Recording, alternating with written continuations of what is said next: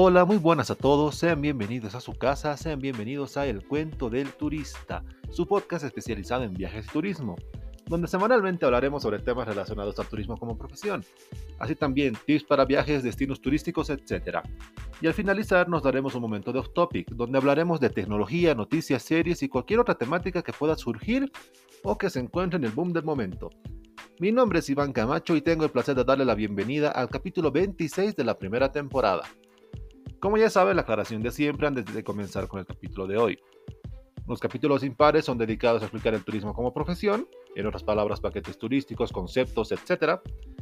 Mientras que los capítulos pares serán sobre viajes, tips, curiosidades y demás. Así para que puedan escuchar los capítulos que les sean más interesantes o los que más necesiten, y también pedirle lo que los youtubers solían pedir antes. Y les invito a que se suscriban o me sigan y activen la campanita para que puedan recibir una notificación una vez suba un capítulo nuevo. Y bueno, por más que me esfuerce semana a semana para intentar de que este sea un podcast semanal, termina siendo en muchas ocasiones un podcast quincenal. Es bastante complicado. Siempre termina viendo algo que yo, que yo espero que no vaya a pasar. Siempre hay un imprevisto, está sucediendo muchas cosas. La anterior semana me terminé enfermando, me dio una recaída bastante fuerte. Y fue algo bastante complicado el poder grabar porque no podía hablar. Espero, realmente espero que a partir de esta semana pueda empezar a grabar otra vez semanalmente el podcast. Esta oportunidad habrá una semana doble, un episodio doble en esta oportunidad para ponernos al día y estar nuevamente al ritmo que manda el podcast. Para esta oportunidad, para este capítulo en especial, tengo un guion que no está muy estructurado. Eh, como ya la vi leer en el título, quiero contarles las experiencias y problemas que tuve a lo largo de mi estadía en la universidad, de cuando era estudiante de turismo, los problemas que una persona se puede encontrar. Y para que se sienta mucho más personal, no quise estructurar una guía, un guion muy marcado, como por ejemplo los de historia del arte, donde necesariamente no puedo inventarme las cosas, tengo que contar las cosas como son. En cambio aquí quiero que sea más como una conversación. Que tú estés aquí a mi lado, que estemos tomando algo y que puedas escucharme mientras yo te cuento todos los problemas que tuve o con los que pude encontrarme al momento de ser estudiante de turismo. Y bueno, comencemos. Para empezar, un problema muy grande que yo pude detectar desde el principio, minuto uno, es cómo demeritan la carrera.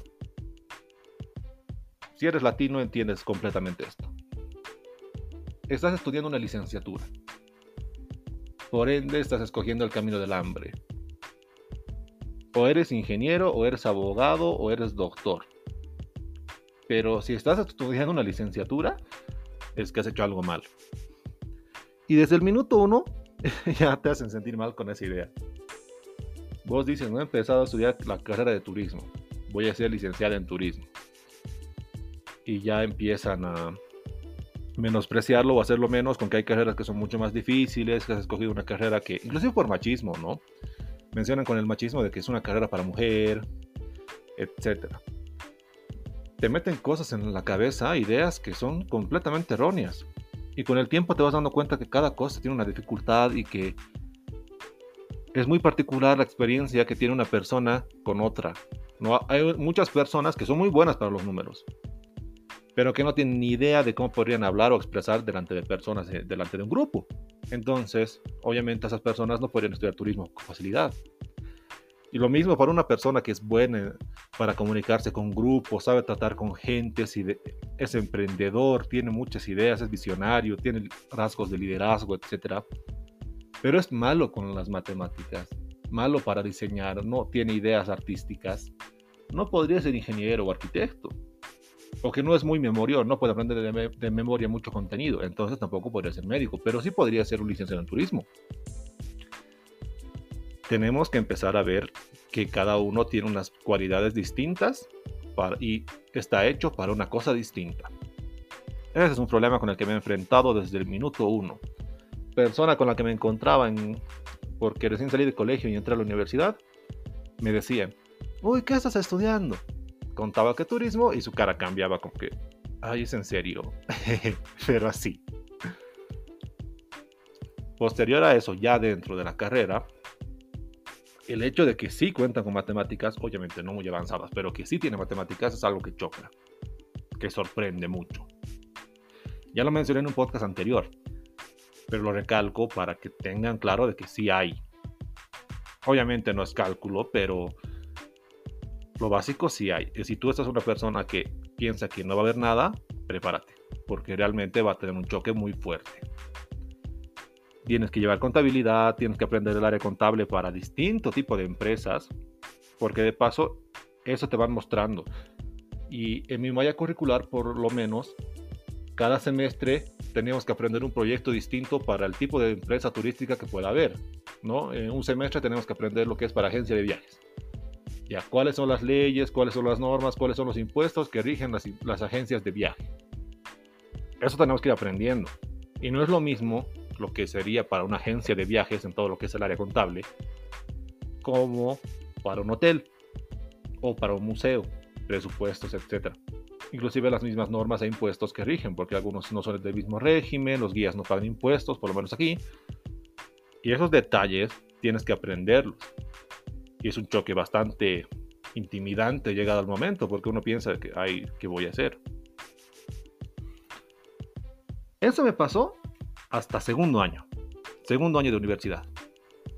La carrera acá son cinco años. Estaba recién empezando.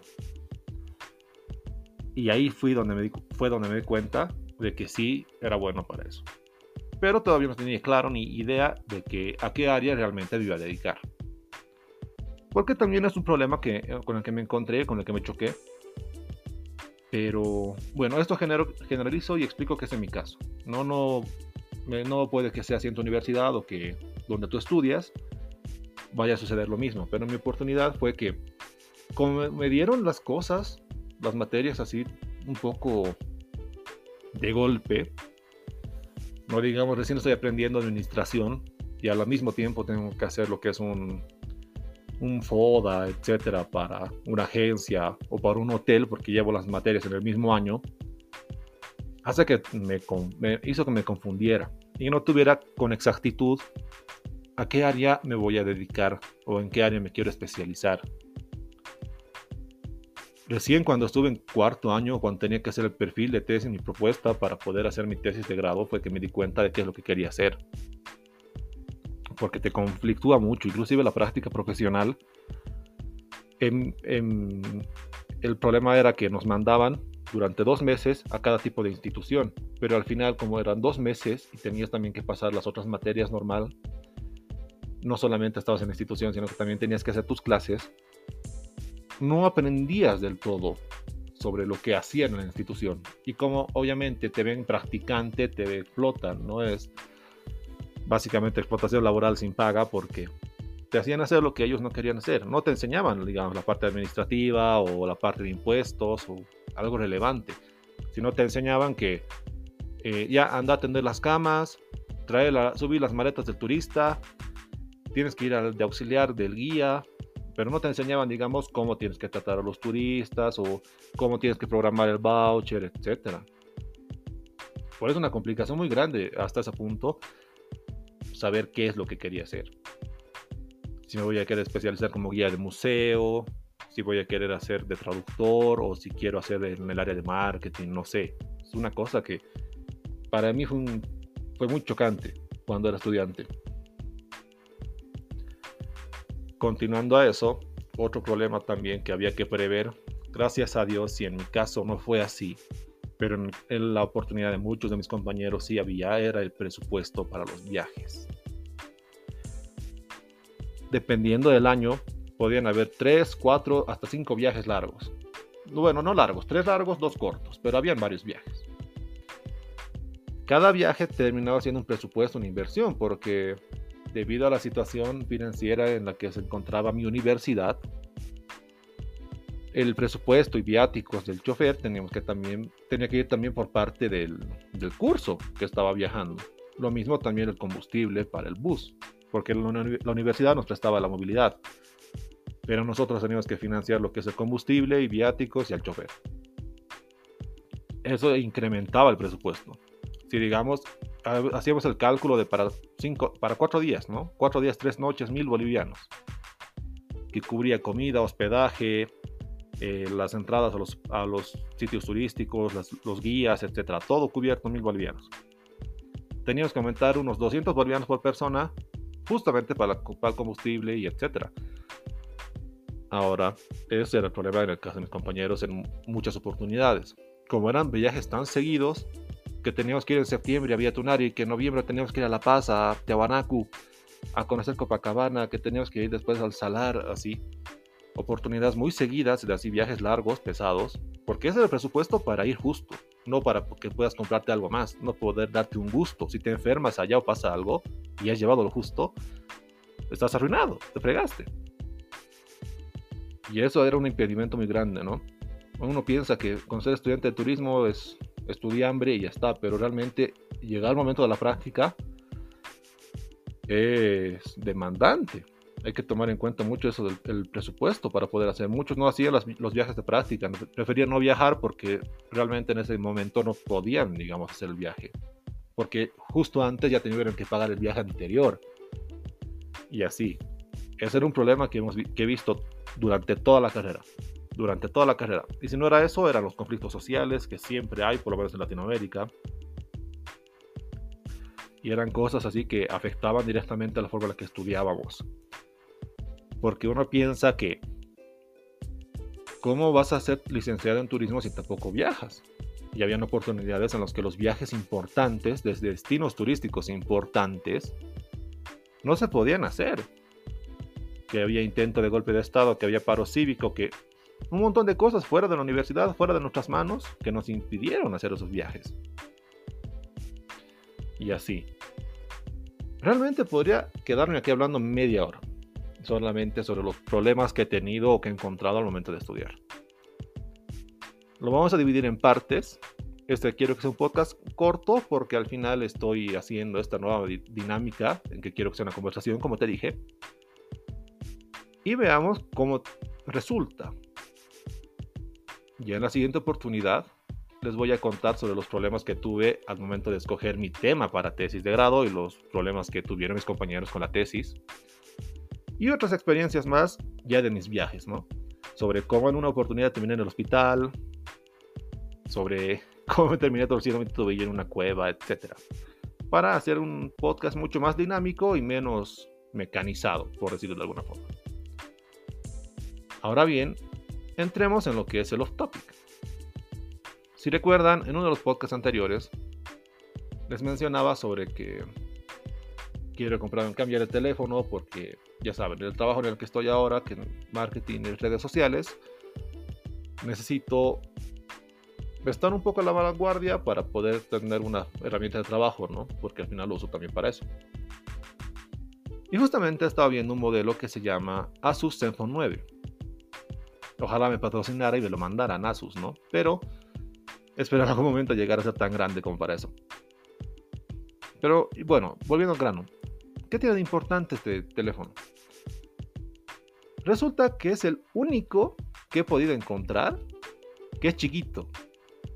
Que es chiquito, o sea, no, no es un zapato en mi mano, no es un zapatófono, no estoy hablando con un ladrillo, es chiquito. Debe ser unas 5.6 pulgadas, es chiquito. Y tiene una batería enorme, es muy bueno, es muy bonito, tiene una cámara muy buena. Es algo que a mí me ha encantado en diseño. Yo dije, voy a ahorrar y voy a comprar este teléfono. No me importa si para Navidad me lo compro, voy a ahorrar y me lo voy a comprar. Porque me encantó. su cámara es muy buena, que sobre todo es chiquito, es manejable, puede estar en cualquier bolsillo. No, no me voy a sentar y se va a ver ahí un ladrillo de 7 pulgadas, una tablet en mi pantalón. Así, yo ya me reilusioné con el teléfono. Y llega el momento de decir que, de que averigüe en dónde me puedo comprar. Y me golpeo contra la pared. Resulta que en Bolivia no hay Asus en teléfonos para poder comprar. O sea, te venía frustrando porque yo no entiendo cómo es que en muchas ocasiones las marcas no, no lo estaban en cuenta. No estaban en cuenta en mi país se lo ven como un, como un mercado que no, que no es viable porque, no sé, Sinceramente es una cosa que a mí me confunde. Al menos en ese tipo de marcas que son chinas, ni siquiera es que sea una marca americana o una marca coreana. No entiendo sinceramente por qué es que no llegan al mercado. Porque tendría que... Porque realmente yo veo que sería muy, un potencial muy grande. Pero de todas formas me quedé con la ilusión o tendría que hacerme traer de Estados Unidos, cosa que también es bastante difícil porque que impuestos, que aranceles, o tendría que tener a un pariente o alguien que llegue de Bolivia y me, me lo traiga. En fin, básicamente toda mi ilusión de poder adquirir ese teléfono se fue al caño. Y para no perder la costumbre, también recomendarles la serie de en Netflix. ¿Eso es pastel? No recuerdo bien si se llama así, pero trata de que saber si es un objeto o son pasteles. Esta es la tercera temporada y es bastante entretenida. Si ya la recomendé, la vuelvo a recomendar porque la estoy volviendo a ver. Y en bueno, me toca apagar el micrófono y espero que hayas disfrutado este capítulo de esta semana. Nos vemos en la siguiente oportunidad. Chao, chao.